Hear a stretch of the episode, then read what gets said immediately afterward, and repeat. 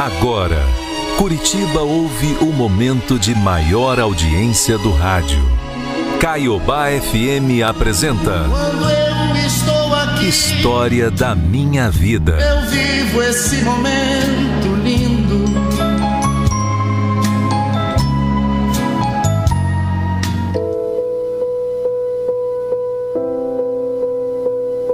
Você teria coragem de correr riscos?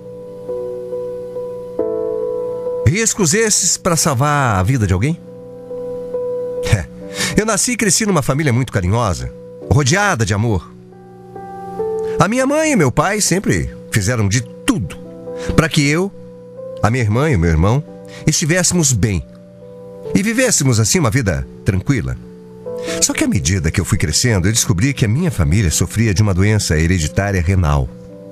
Essa doença genética, ela pode se desenvolver ao longo da vida da gente.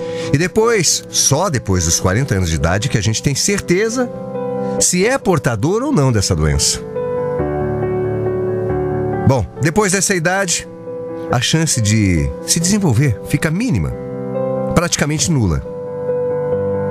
Como a gente não tem como saber se vai ter a doença ou não, todo mundo na minha família sempre teve que fazer exames em alguns momentos.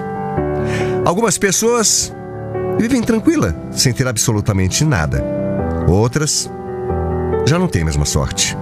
E o meu pai, o Antônio, infelizmente descobriu que era portador pouco antes de completar os 40 anos. Quando eu e os meus irmãos descobrimos, nós ficamos muito preocupados. Porque o nosso pai era um homem cheio de vida, que amava viajar, praticava esportes, tinha a sua própria independência. Sabe, naquela época, meu pai chegou a perguntar se teria que entrar numa fila de transplante de rim, porque já tinha acontecido com outros parentes, né? Porém, os médicos disseram que aquilo, naquele momento, era impossível, porque ele nem cumpria os pré-requisitos. Os anos foram passando e tudo realmente era bastante tranquilo. Eu já estava casada. Tinha três filhos pequenos e o, o Rodrigo, mais velho, e os gêmeos, Caroline e Carlos. Meu paizinho já estava com 70 anos. Sabe, nem parecia, porque ele seguia sendo a mesma pessoa, cheia de vida, saudável. Mas um dia, tudo, tudo mudou quando um carro atropelou ele, enquanto ele estava andando de bicicleta. Graças a Deus, o meu paizinho sobreviveu, sabe? Mas eu vou dizer para você, ele ficou ferido e precisou passar por duas cirurgias. E depois das operações, ele precisou tomar remédios muito fortes que acabaram sobrecarregando os rins do meu pai. E foi aí que as coisas começaram a desandar. Já por ser portador de doença renal, essa sobrecarga complicou demais. E aí, não teve jeito. Meu pai precisou começar a fazer hemodiálise. E foi aí que ele entrou na fila, à espera de um transplante de rim. Foi muito difícil ver meu pai, um homem tão independente, tão cheio de, de autonomia, de energia, sendo obrigado a fazer hemodiálise. Sabe, aquilo acabava comigo. Quem já passou por isso sabe. Quem já teve um familiar que passou por isso sabe do que eu estou falando. É muito difícil. A pessoa precisa se privar de muita coisa. E é desgastante, é cansativo. O meu pai, por exemplo, ele não podia fazer mais o que ele mais amava no mundo, que era viajar. Que era andar de bicicleta. É. Com a hemodiálise, o meu pai sofria demais. Sofria. E a hemodiálise não é para todo lugar que a gente podia ir. Porque se ele tivesse, de repente, que precisar, tinha que ter um hospital por perto, preparado, equipado para fazer o procedimento.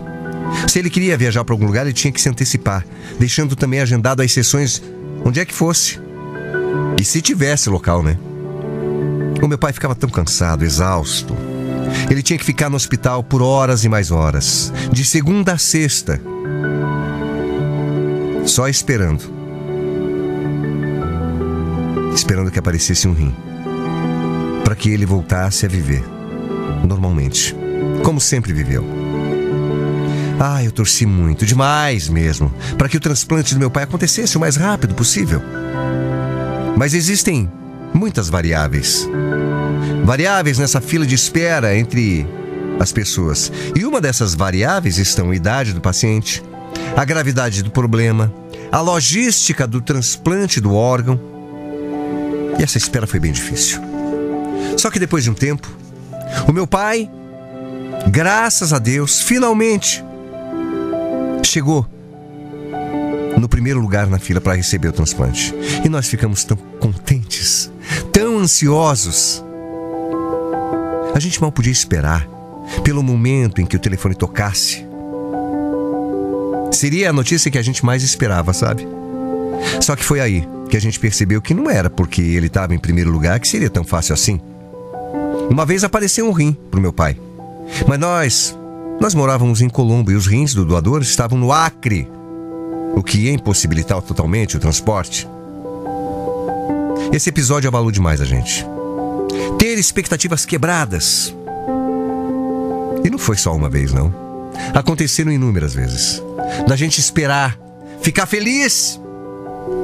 E aí vir um balde d'água fria. Ter expectativas quebradas dessa forma foi, foi muito difícil. Mas foi a partir desse momento que eu e meus dois irmãos decidimos agir. E depois de conversar, a gente resolveu que um de nós poderia ser o doador para o nosso pai, claro. Como é que a gente não pensou nisso antes? Sabe, naquela época eu já tinha passado dos 40, e então. Então, eu lembrei que até então a doença nunca tinha se manifestado em mim. Nós três chegamos a fazer exames que indicaram que eu eu realmente não era portadora da doença. Por outro lado, meus dois irmãos já tinham inícios dela pelo corpo. E aí acabaram que não poderiam ser doadores. Com os exames em mãos, a gente falou pro resto da família sobre o nosso plano de doar o rim, o meu rim, pro meu pai e todo mundo ficou feliz. Mas a pessoa mais importante, a que deveria ficar mais feliz, não gostou da ideia. Meu pai brigou comigo. Ele não queria de forma alguma que eu desse uma parte de mim a ele. Porque ele tinha medo que um dia os meus irmãos precisássemos de um rim. E eu poderia salvar a vida de um deles. Se eu doasse um dos meus rins para ele e tivesse problema no outro, seria complicado. Se eu já tivesse doado o meu rim para meu pai e meus irmãos, um deles precisasse no futuro, também seria impossível ajudar.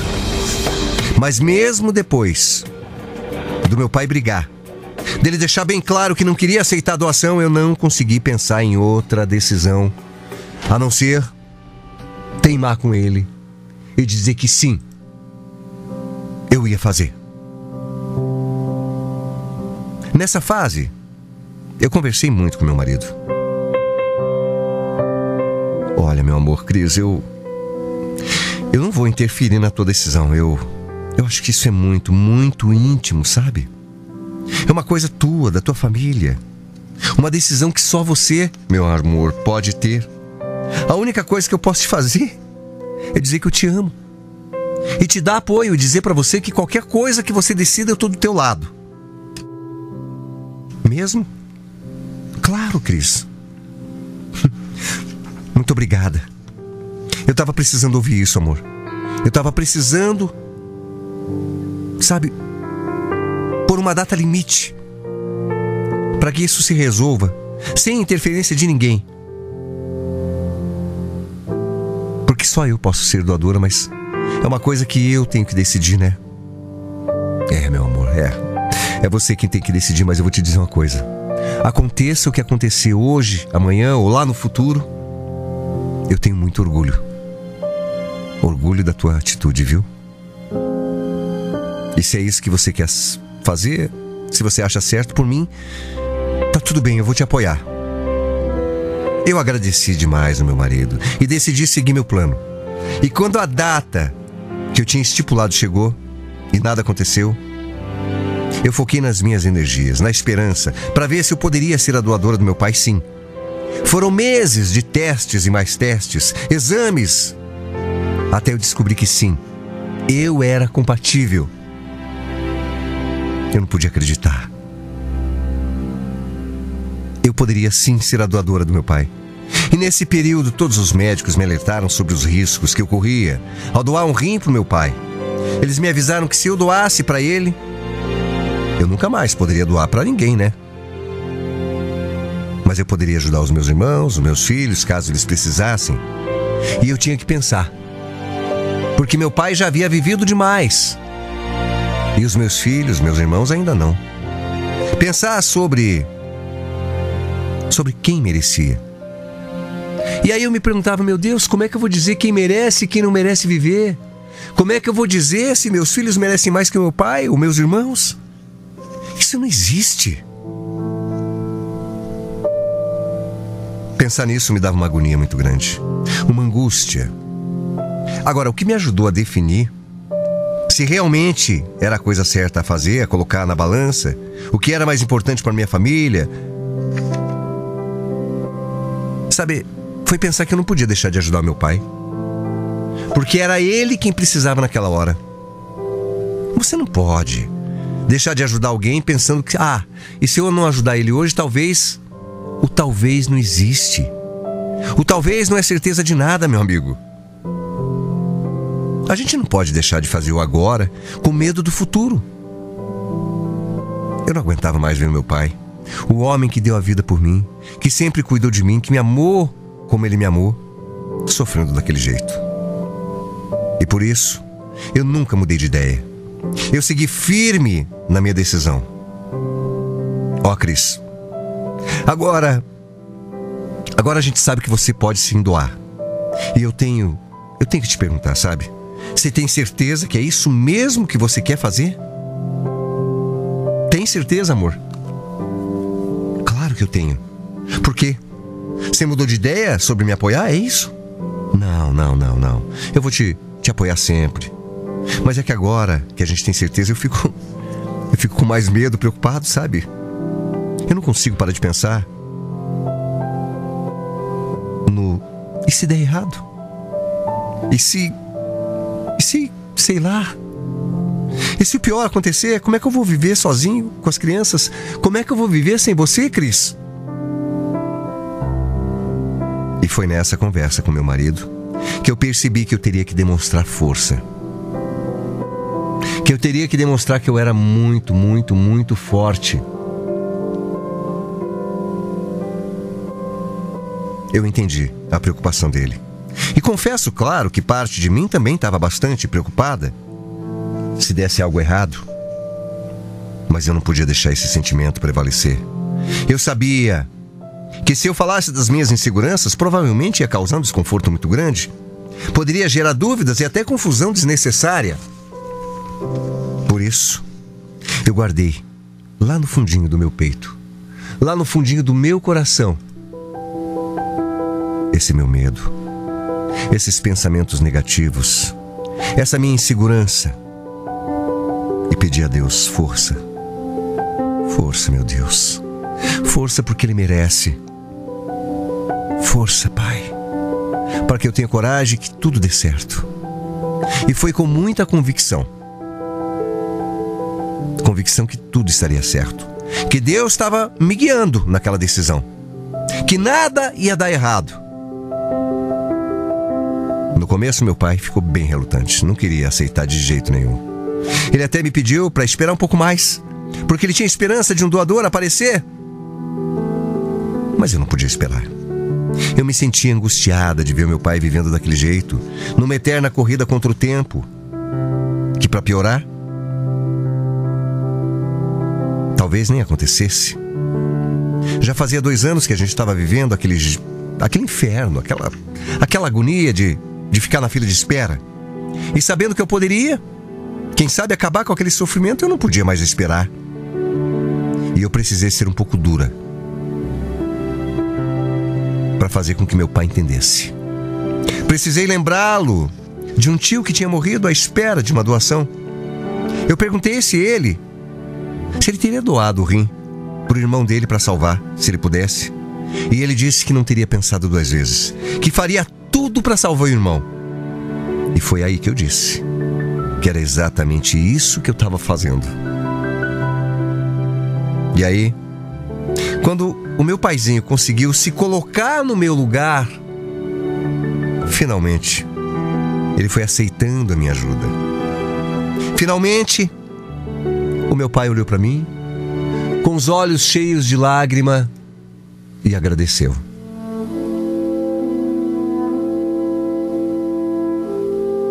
E aí começamos o processo para fazer o transplante de rim para o meu pai.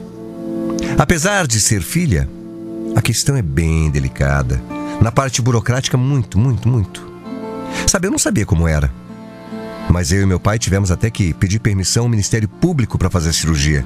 Porque as autoridades têm que ter a certeza que a doação é feita por vontade própria, por amor e que não tem nem dinheiro envolvido. Depois de um tempo, eu e meu pai conseguimos a permissão. E foi aí a hora de organizar minha vida para a cirurgia. Eu contei muito com a ajuda do meu marido, para deixar tudo certo, organizado. Contei muito com a ajuda dele. Falei para o meu filho mais velho que eu é quem queria. Ele não só entendeu, como ficou orgulhoso de mim e feliz por saber que eu estava ajudando o avô. E também falei para o médico que eu só não queria hum, morrer, porque eu tinha três crianças para cuidar. Agora, fora isso, eu topava tudo. Qualquer restrição alimentar, qualquer proibição de fazer esporte, qualquer coisa.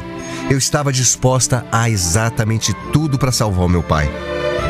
E quando chegou a hora, eu confesso, eu fiquei tão nervosa, com tanto medo, mas ao mesmo tempo, ao mesmo tempo, algo me dizia que eu estava fazendo certo, que Deus estava cuidando de mim e do meu pai, que eles estavam me abençoando pelo ato de bondade, de amor ao próximo, mesmo sendo meu pai. Eu estava com meu coração cheio de esperança e eu fui. Fui Amor, amor, acorda. Amor, deu tudo certo. O quê? Deu tudo certo. Você conseguiu? Olha aqui, ó. Olha aqui.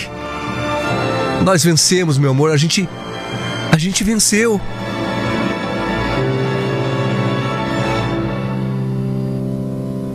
Eu tava nervosa demais. Mas os médicos me disseram que a cirurgia foi um sucesso.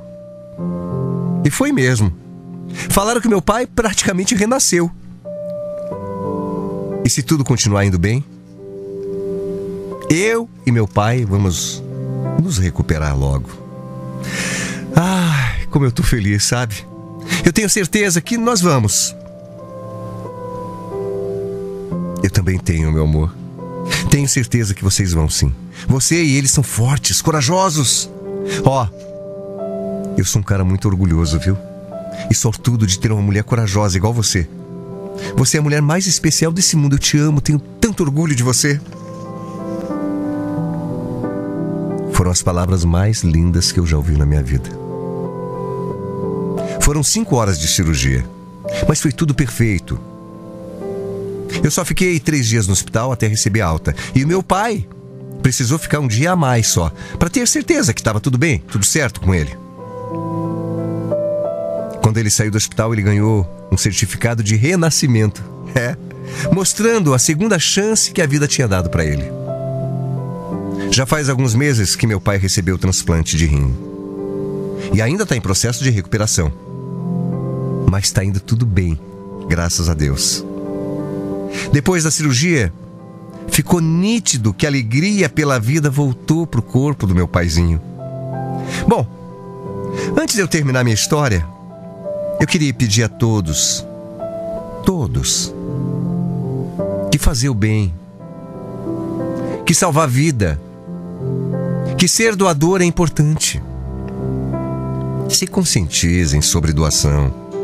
Eu sei que ainda hoje em dia esse assunto pode ser polêmico, mas a gente precisa falar. A doação pode salvar a vida de até oito pessoas diferentes. Se você puder doar, por favor, faça. Doe. Eu passaria por todo o processo que eu passei, por toda a cirurgia, por toda a angústia, por todo o medo, para ver meu pai feliz de novo. Para saber que ele está caminhando, que ele está vivendo, que ele está feliz. E eu tô feliz, viu, meu Deus? Pelo Senhor ter me dado a chance de cuidar do meu pai, de salvar a vida dele, de dar uma nova vida, de dar uma nova chance.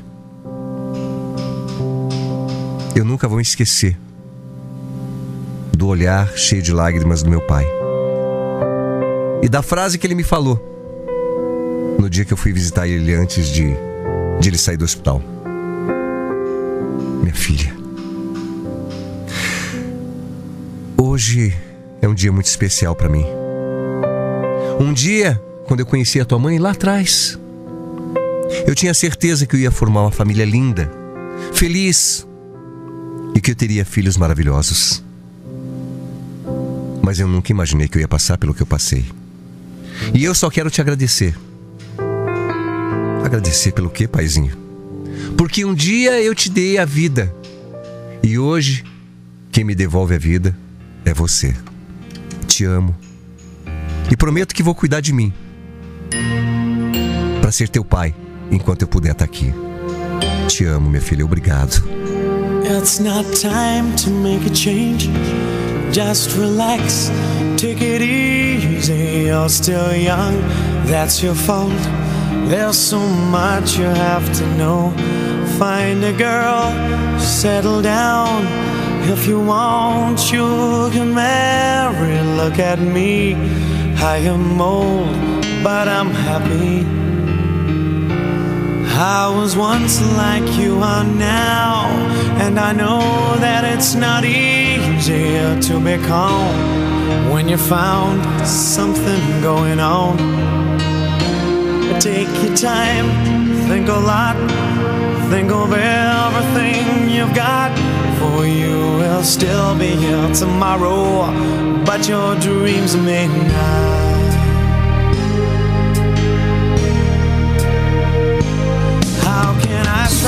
To explain when I do? It turns away again. It's always been the same, same old story. From the moment I could talk, I was ordered to listen. Now there's a way, and I know that I have to go away. I know I have to go. It's not time to make a change. Just sit down and take it slowly. You're still young, that's your fault. There's so much you have to go through. Find a girl, settle down. If you want, you can marry. Look at me, I am old, times that I've cried, keeping all the things I know inside. And it's hard, but it's harder to ignore it. If they were right, I'd agree. But it's them they know, not me. Now there's a way, and I know that I have to go away. I know I have to go.